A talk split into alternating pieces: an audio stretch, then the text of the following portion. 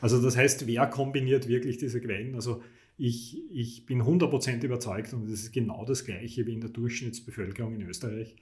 Ähm, grüne Gemüse zum Beispiel, die jetzt eine, eine, ein schöner Zusatz wäre. Also man ja. kann mit Spinat jetzt keinen Muskelaufbau betreiben, aber, aber oder mit Mangold oder mit irgend, Wurscht, mit allen grünen Blättern, die es gibt aus dieser Welt. Aber das wäre zum Beispiel ein, ein, ein ganz ein wichtiger Zusatz. Ja, das, das wird diese Wertigkeit gut aufwerten. Okay, ja. Ähm, isst man wirklich immer Nüsse und Samen? Also dazu Getreide und Hülsenfrüchte zum Beispiel, die, die bilden ja eine, eine, eine, eine gute, recht harmonische Kombination. Ja. ja. weil was dem Getreide fehlt, hat die Hülsenfrucht. Ähm, dann bleibt er wieder über. Das höre ich auch von vielen und das hat eine Berechtigung und da werden wir noch sprechen drüber. Ich kann Getreide und Hülsenfrüchte gar nicht gemeinsam verdauen. Dann gibt es die neuen Thesen, die findet auch immer jeder. Das kriege ich auch immer oft so als Gegenfrage gestellt. Ja, das ist wurscht. Heutzutage sagt man, das muss man nicht mehr kombinieren in einer Mahlzeit. Ja, zum Beispiel Quinoa mit Kichererbsen-Eintopf, gedämpfte grüne ja. Blätter und über den Quinoa streuen wir dann noch äh, Kürbiskerne, geröstete. Und dann haben wir ein, ein Vier-Komponenten-Protein sozusagen. Das wäre top ja. ja. in der Theorie. Und dann haben wir eine Wertigkeit, die über dem Ei liegt. Jetzt kommen ja immer mehr Leute her, worauf auch immer das beruht. Das ist ja komplett dubios. Da habe ich nämlich extra wirklich jetzt versucht einzulesen. Das muss man nicht mehr kombinieren. Das geht um den Wochenschnitt. Also wenn ich jetzt am Montag so quasi, ich meine, ich möchte mich jetzt nicht übertrieben lustig machen, aber das kommt, irgendwie kommt das so rüber wie, ich esse am Montag Quinoa, am Dienstag Kichererbsen, dann Sesam am Mittwoch und dann noch ein bisschen Jungzwiebeln dazu und ich habe eine super Wertigkeit. Also es geht gar nicht mehr um die Mahlzeiten, okay. sondern ich wurscht, es geht keine Ahnung, ob was dran ist. Ich habe überhaupt nichts gefunden, was jetzt nur annähernd darauf hinweist, dass das so jetzt bewiesen ist. Also packen irgendwelche Leute Studien aus. Gut, das ist sowieso. Aber wurscht. Das ist, okay, das wissen wir eh, haben, wie das, das mit diesen Studien ist. Also ich glaube, das ist jetzt nur bei der Gelegenheit schon, glaube ich, eine, eine, eine wichtige Empfehlung für alle, die jetzt vegan essen wollen. Ich würde, glaube ich, mit dem heutigen Wissen schon, schon darauf achten, wenn ich mir Mahlzeiten zusammenstelle, dass da schon diese Proteinquellen dabei sind. Es macht schon Sinn, wenn ich sowas wie Quinoa oder Buchweizen oder Hirse oder was immer esse, dass da immer auch Samen und Nüsse dazukommen. Ja, das, die liefern da wieder Aminosäuren ja. mit, ja, die dem Getreide fehlen und dadurch ergibt sich einfach eine bessere Wertigkeit. Und wenn ich das jetzt zum Beispiel mit Hülsenfrüchten und wie gesagt, das ist berechtigt, dass das nicht so gut verträglich ist, aber Tempe und Tofu als Produkte aus Hülsenfrüchten ja, repräsentieren auch die, die, Kraft der Hülsenfrucht. Und das wären schon Kombinationsmöglichkeiten, da würde ich schon sehr darauf achten bei der Zusammenstellung von Mahlzeiten. Ähm, jetzt muss ich noch was fragen zum Thema Eiweiß, bevor wir zum nächsten springen. Und zwar, das ist halt, weil das immer mit Soja mitschwingt. Jetzt haben wir natürlich bei Soja immer einerseits diese diesen schlechten Ruf von mhm. genmanipuliertes ja. Futtermittel und, und Soja ist ja eigentlich quasi sowieso das Schlimmste. Mhm. Und dann wiederum eher aus dieser Fitness-Bubble oder so kommt dann halt meistens dieses Ding, dass es halt irgendwie vereinzelt anscheinend auch Studien und Untersuchungen gab, dass Soja oder hoher Sojakonsum Östrogenproduktion ja. fördert. Ja. Ähm, müsste jetzt dazu sagen, dass das ja bei Hopfen also eigentlich auch der Fall ist. Ja, das braucht kein Bier gar nicht wenig. So. Also, das ist eigentlich sogar noch mehr. Also lustigerweise kenne ja. ich mehr Männer, die Bier trinken und Angst vor Tofu haben. Ja, genau. Das ist ein bisschen irreal. Ja. Ähm, es ist super beim Frauenbier trinken, bei Männern ist das eigentlich immer so eine Geschichte. Aber anyway, aber das ist trotzdem immer so dieses Thema, mhm. wenn man jetzt Soja-Eiweiß in irgendeiner Form, da kommt dann immer dieses Östrogen oder Gen manipuliert oder sonst irgendwas. Ähm, wie würdest du, und ich muss aber sagen, ich weiß das ja selber, man kommt um, also wenn ich jetzt vegan Tage, Wochen oder mich vegan ernähren will, dann nimmt automatisch Soja mal auf einmal einen großen Platz mhm. im Leben ein. Ja. Ähm, wie, wie stehst du dazu oder was sagst du zu diesen Sachen? Also ich äh, muss vielleicht vorausschicken, ich bin jetzt kein übertriebener Soja-Enthusiast. Ja? Vielleicht was einzelne Lebensmittel betrifft, die, die erwähne ich dann auch noch. Aber man muss eines vielleicht bei der Gelegenheit klarstellen. Äh, du hast vollkommen recht, Soja hat weltweit ein extrem schlechtes Image bekommen, Also viele Hersteller äh, haben schon, haben das quasi schon so als Health Claim, ja, auf den Verpackungen drauf, Soja-free, Ja, oder? ganz viel. Überall. In Amerika ist das. Auch Müsli-Hersteller oder Ja. Porridge oder, oder Crunchy Müsli. Ja. Mein Müsli ist ohne Soja ja, und, und so weiter. Aber ähm, man muss eines insofern klarstellen, es ist ein Riesenunterschied. Ja, es gibt Monsanto, es gibt die Abholzung der Regenwälder, das ist alles furchtbar, stimmt. Es gibt die Genmanipulation. Es gibt ethisch, ökologisch gesehen eine Katastrophe ja, mit diesen riesen Futtermitteln, da brauchen wir überhaupt nicht reden drüber. Aber es gibt den Unterschied, ich kann zum Beispiel als Konsument in Österreich sehr wohl Wert legen auf heimische Sojabohnen aus, aus kontrolliert biologischer Landwirtschaft. Es gibt Bio-Sojabohnen aus dem Burgenland, aus Ungarn, aus Norditalien, das, die wachsen bei uns. Und daraus werden auch tolle Produkte erzeugt. Also das heißt, Soja, man muss das sehr, sehr unterscheiden, welche Produkte ich esse. Das ist ein ganz wichtiger Punkt. Also gerade Ja. muss man jetzt sagen, bei uns, wenn man jetzt nur, nur damit das ein bisschen konsumentenfreundlicher ist, also wenn ich jetzt bei uns im Bio-Supermarkt oder jetzt auch in diesen ganzen Bio-Abteilungen in, in den heimischen Supermärkten, da gibt es ja da meistens irgendwie so Eigenmarken mit Tofu Ja. oder Spartofu oder Ja. ja, natürlich Tofu Ja. oder was weiß ich was. Kann man durch die Bank sagen, dass die eigentlich alle aus Ja, dass Aus die aus europäischen Sojabohnen gemacht sind. Das sind durch die Bank. Ähm, äh, gibt ja in Österreich auch fünf Produktionsfirmen, ja, die, die mittlerweile sind es, glaube ich, schon, so, schon mehr, die auf Bio-Sojabohnen in unserer Umgebung zurückgreifen und tolle Produkte machen. Das heißt, als Konsument äh, im Bio-Supermarkt oder eben auch in Wurst in allen Supermarktketten, das ist, da ist Verlass drauf. Ja. Wenn das biologisch ist, dann die meisten, die, die meisten Produzenten sind aus Deutschland und Österreich. Ja. Die, und dieses, dieses Östrogen-Thema. genau, also das ist einmal ein wichtiger Punkt. Ja, Das schlechte weil, ist, ja. Aber wie, wie das halt immer so gemacht wird, oder? Man schnappt irgendwas auf von Monsanto und dann ist Soja generell schlecht. Also das ist wirklich extrem wichtig, da zu differenzieren. Ja. Zweiter Punkt, das Östrogen-Thema. Ja, also das, ja, das verfolgt uns ja schon irrsinnig lange. Man muss vielleicht auch dabei eines klarstellen. Ja. Östrogene sind weibliche Sexualhormone, ich glaube, das ist den meisten bekannt. Äh, Sojabohnen enthalten, das muss man jetzt vielleicht wirklich so deutlich ausdrücken, enthalten keine Östrogene. Das ist ganz wichtig. Die haben Phytoöstrogene und Phytoöstrogene sind äh, Pflanzenhormone mit übrigens einer, einer Reihe von sehr positiven gesundheitlichen Wirkungen. Und die haben eine ungefähre Struktur, die kann man im Ansatz vergleichen mit Östrogenen, haben aber bei weitem nicht die Wirkung von Östrogenen. Das ist ein sehr wesentlicher Punkt. Ähm, übrigens bei der Gelegenheit muss ich sagen, die Kuhmilch, die hat wirklich Östrogen. Ja, das muss man vielleicht so da in Klammer dazu setzen. Also das ist auch ein Thema, das man mal diskutieren könnte. Ja, Ja. das passt eh zum Vegan-Thema dann gleich dazu. Weil, weil all- für all die, die viel Kuhmilch konsumieren, die führen richtig viel Östrogene zu. Und da kann man uns dann überlegen, ob Männern Brüste wachsen oder, oder was auch immer. Ja? Also das heißt, es gibt tierisches Östrogen und Pflanzenöstrogen. Und das Pflanzenöstrogen ist eigentlich kein Östrogen, weil da geht es um Phytoöstrogene und das sind Pflanzenhormone. aber tierisches Östrogen ist schon richtiges. Das ist Östrogen. richtiges Östrogen. Ja, also das ist ein, ein wichtiger Punkt bei der Gelegenheit. Aber natürlich, ähm, wie gesagt, das muss man jetzt ehrlich dazu sagen, also meines Wissens, wie- soweit ich mich damit beschäftigt habe, äh, zum Sojathema zurück. Ja, Sojabohnen sind die Pflanzenquelle, die schon einiges an Östro Phytoöstrogenen hat. Und man hat zumindest im Tierversuch wohlgemerkt, aber da hat man die schon mit richtig krankhaften Mengen gefüttert, die Ratten. Ja, Ja, halt- da hat man halt dann irgendwas beobachtet in der Richtung und hormonelle Störungen und Verweiblich Verweiblichung. Ja. Ja. Ich habe zum Beispiel auch schon gehört, ähm, wie wir wissen, Japaner und Chinesen sind äh, die, die Menschen, die Soja gepachtet haben seit 3000 Jahren. Ja. Ähm, da sagen dann einige, schaut, schaut euch die Japaner an, die schauen aus wie Frauen.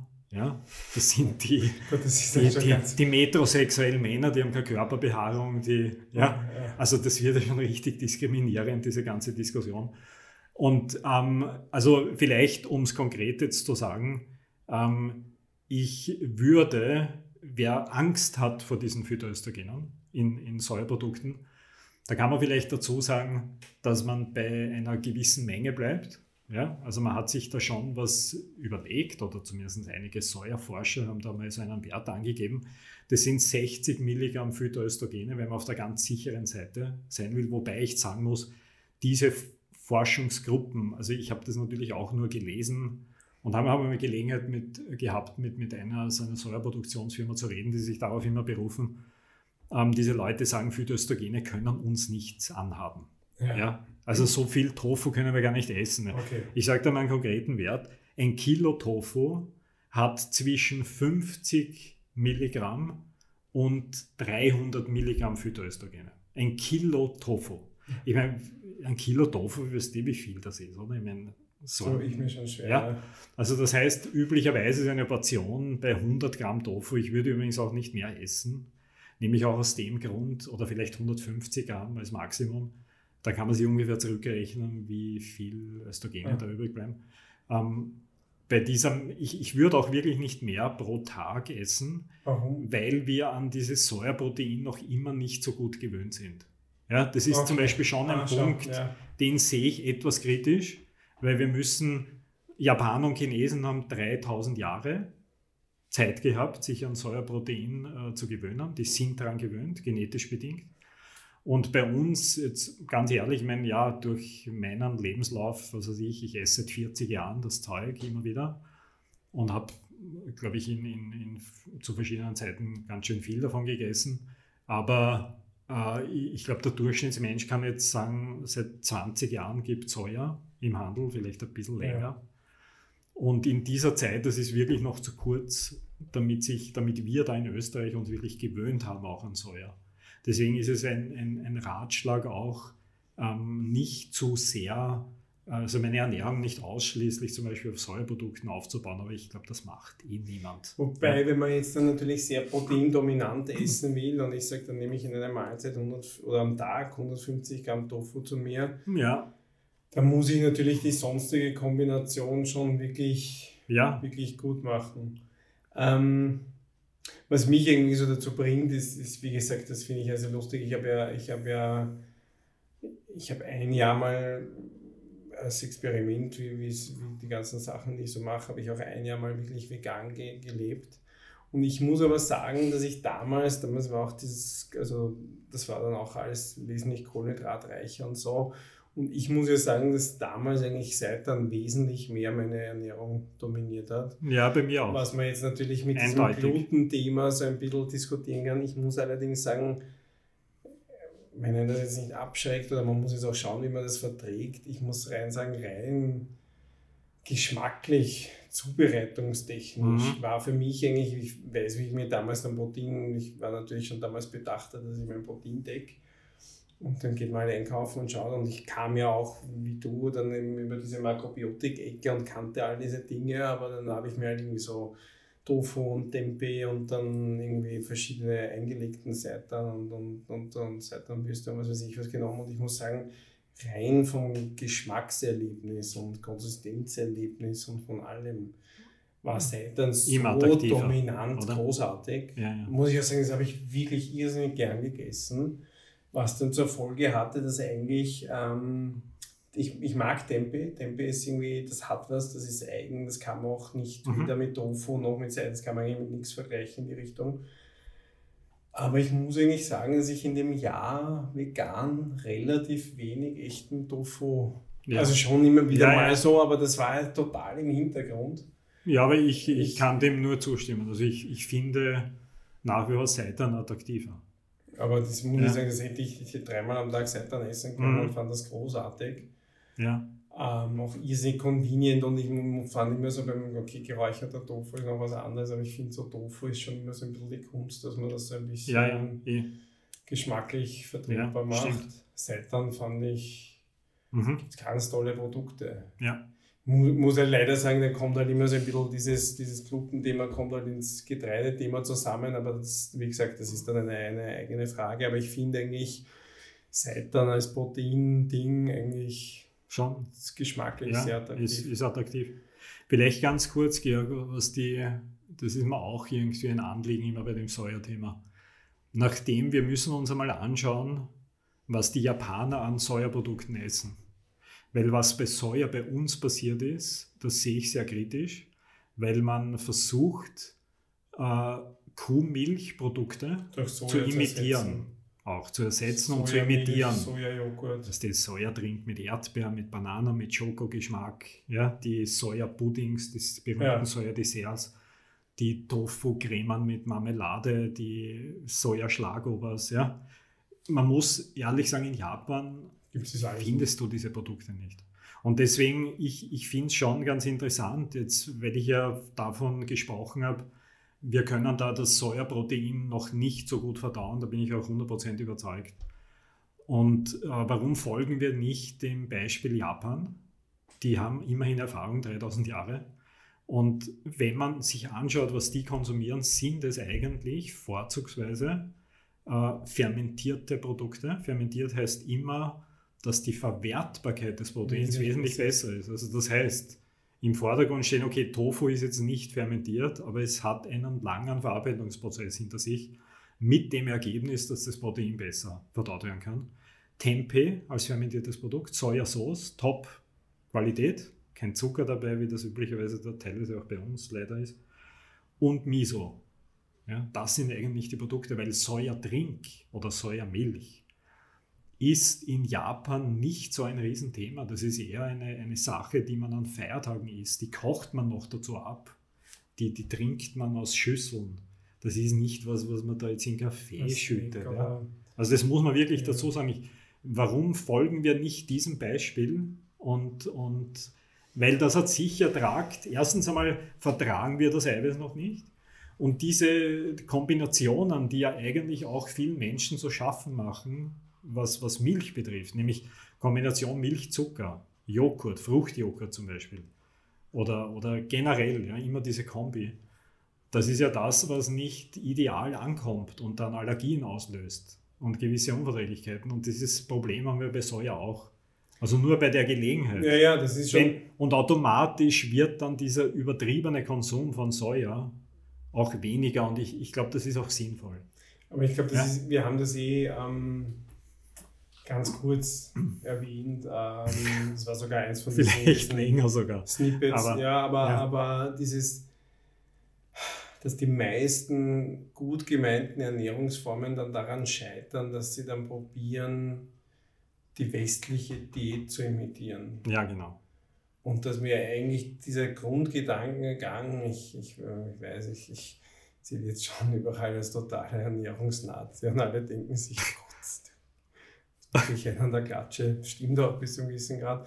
Aber, aber trotzdem diesen Gedankengang, dass man sich vielleicht irgendwie überlegen sollte, ob die westliche Ernährung, die uns halt Welt, also die, die westliche Welt auch krank macht, muss man sagen, ob man sich nicht trotzdem ein bisschen von der verabschiedet und einfach das viel mehr sich von mir als einzelne Genussmittel rausnimmt, aber eben nicht versucht, wenn ich jetzt sage, ich gehe jetzt einen tollen Schritt. Ich sage jetzt, ich möchte jetzt was ethisch, ökologisch Wertvolles vielleicht machen und mich auch wirklich intensiv mit meiner Ernährung auseinandersetzen. Da muss man dazu sagen, gibt es ja dann trotzdem mit dieser ganzen Sojawirtschaft, gibt es ja dann auch viel über weltweiten Sojalandwirtschaft, muss man ja ethisch dann auch wieder ein bisschen was hinterfragen. Aber muss ich dann bei so einem tollen Projekt dann irgendwie versuchen, dass ich mir dann denke, also eigentlich Sonst trinke ich halt jetzt die, die Bananenmilch und jetzt trinke ich halt die Bananensojamilch und jetzt esse ich dann das, das vegane Sojaskür und dann esse ich das vegane Ding. Und das Tiramisu und... Äh, und dann denke ich mir, aber ich weiß nicht, was die reden, weil Tofu esse ich eh keinen. Ich habe den ganzen Tag keinen Tofu, also bin ich da eigentlich safe. Aber die Leute essen ja dann so wahnsinnig viele eben wie du sagst, und das sind wir dann, da wären wir dann auch wieder beim Thema, wenn wir über die ideale Ernährung und Fasten und bla bla bla und Snacks und so reden. Die, man kann mit Convenient-Produkten halt immer sich ganz gut durch den Tag fretten und sich davor schützen, dass man sich mit seiner eigentlichen Ernährung auseinandersetzt. Und ich komme nie in diese Gefahr, dass ich jetzt sage, wie kombiniere ich jetzt die Hülsenfrüchte mit dem Quinoa, mit dem grünen Gemüse weil ich habe jetzt eh dazwischen eigentlich das Sojajoghurt gegessen und dann gibt es eigentlich da die vegane Tiefkühlpizza auch beim Dance, die ist eigentlich auch nicht schlecht. Und dann frette ich mich oder ich esse sowieso einfach die Gemüsepizza ums Eck, das ist auch vegan, weil das ist auch okay. Mhm. Und, und dann frette ich mich eigentlich so durch und ja, ein paar. Sachen habe ich eh in der Bioabteilung gekauft, weil das vegane ja. Joghurt war auch in der Bioabteilung. Und dazwischen esse ich einen Apfel, der war auch vegan und, und komme nie in diese Fragestellung. Ja. Wie halt. Ja, ja. Stimmt. Und so entsteht dann eigentlich genau das, was du vorher gemeint hast, dass man dann eigentlich vegan isst und dann auf einmal ein furchtbares Ernährungsbild kreiert mit lauter ja. verarbeiteten Kohlenhydraten und komischen Fetten und was auch immer. Weiter geht's im nächsten Teil. Andere Podcasts und Infos zur Ernährung auf unserer Webseite www.urbanhealthconcept.com. Für nähere Fragen und zur Erstellung von individualisierten Ernährungsplänen kontaktieren Sie uns bitte unter office at urbanhealthconcept.com.